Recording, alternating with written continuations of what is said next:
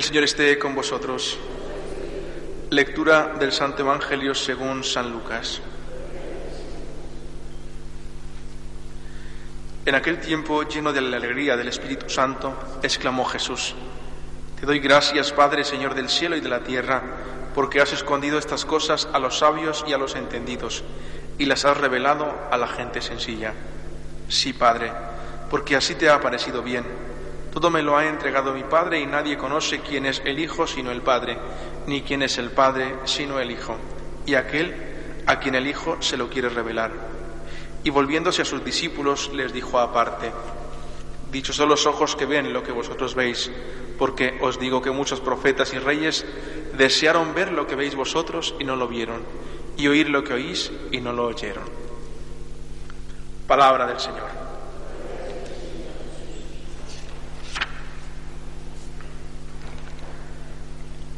Durante esta primera semana del tiempo de Adviento nos encontramos con esta fiesta importante que es precisamente la de San Francisco Javier, un misionero incansable, prácticamente un hombre que desde que descubre el interés por anunciar el Evangelio a las naciones, hace todo lo posible por dedicarse o por entregarse a los países que en ese tiempo eran los más alejados de la predicación o del Evangelio.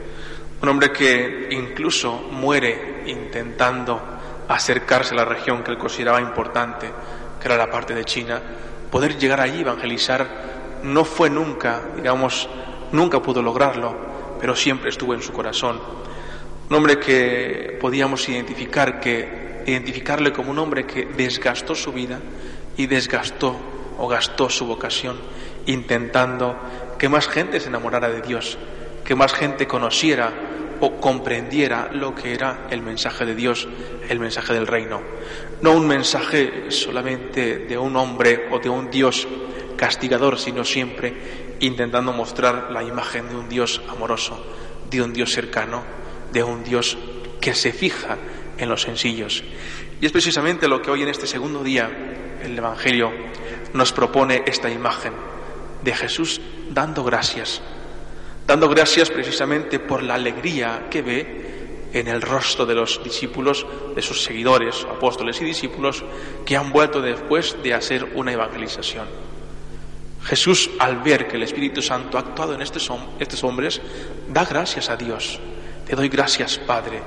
Y no solamente porque han logrado evangelizar, sino porque han abierto su corazón para que la evangelización se llevara a través de la acción del Espíritu Santo. No dice Jesús, te doy gracias porque estos hombres han podido lograrlos por sus propias fuerzas, sino te doy gracias porque a través de ellos has mostrado tu palabra a los más sencillos. Y esto es un mensaje que entendemos siempre en, el, en toda la tradición de las Escrituras, en toda la tradición en los, después del nacimiento de Jesús, ¿no? Cómo Dios siempre se manifiesta y se revela a la gente sencilla. En el Antiguo Testamento encontramos, por ejemplo, el personaje de Abraham, el personaje de Isaac, el personaje de Jacob, gente sencilla, no gente poderosa, gente humilde, incluso los profetas. Algunos de los profetas se manifiestan siempre como incapaces de predicar y de anunciar el Evangelio. Y Jesús el mensaje, la palabra de Dios va siempre hacia ellos. También encontramos, por ejemplo, grandes hombres después, después del nacimiento de Jesús, hombres con un grande corazón que entienden cómo tienen que escribir las escrituras, como son precisamente los evangelistas. Pero sin embargo, tantísima gente que hay sencilla de corazón, Jesús quiere nacer entre gente sencilla. Nace precisamente en María, una mujer sencilla, una mujer humilde, una mujer aparentemente simple, pero una mujer a la cual había elegido el mismo Dios. ¿Quiénes son los primeros que tienen la oportunidad de darse cuenta y de corroborar el nacimiento de Jesús? Pues los pastores, los campesinos, la gente sencilla, ¿A quiénes elige después Jesús para que sean sus discípulos? Pues a la gente simple, algunos tercos y duros, pero que tuvieron que trabajar después para vivir su humildad. Es decir, que en toda la tradición y en todo el mensaje, en toda la doctrina, entendemos precisamente cómo Dios siempre tiene puesta su vista para con la gente sencilla, para con la gente que vive humildemente. Y es precisamente esto, ¿no? Porque tú has revelado tu mensaje a la gente sencilla y lo has ocultado a los sabios. ¿Por qué?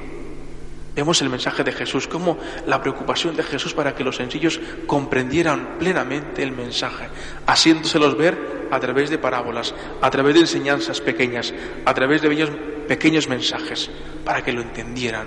Te doy gracias porque has hecho esto. ¿Por qué? Porque yo creo que la gente que realmente es humilde, la gente que realmente es sencilla, es capaz de identificar el amor que Dios tiene para con ellos. Es capaz de comprender que todo lo que hace no es fruto de sus fuerzas, sino fruto de la acción de Dios.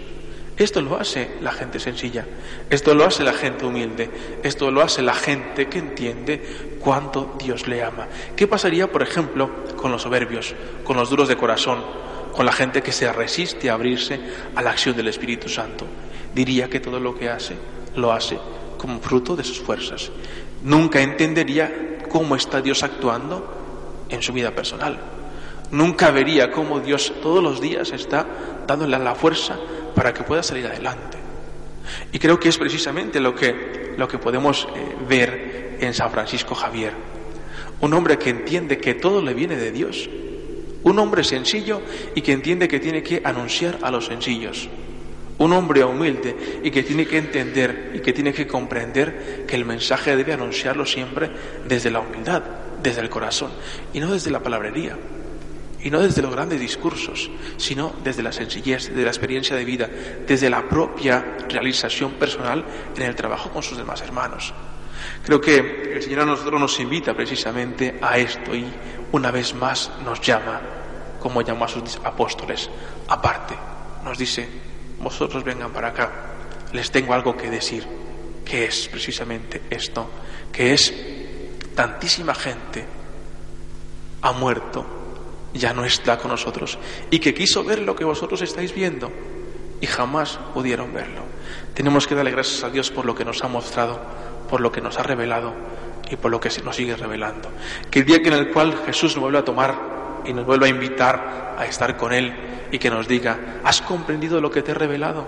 ¿Has comprendido lo que te he dicho? ¿Has vivido lo que he invitado que vivieras? ¿Has entendido que tenías que vivir la humildad, que tenías que vivir el amor? Lo has vivido. Que nosotros seamos capaces y, también desde la humildad y desde el corazón decirle, sí Señor, he comprendido.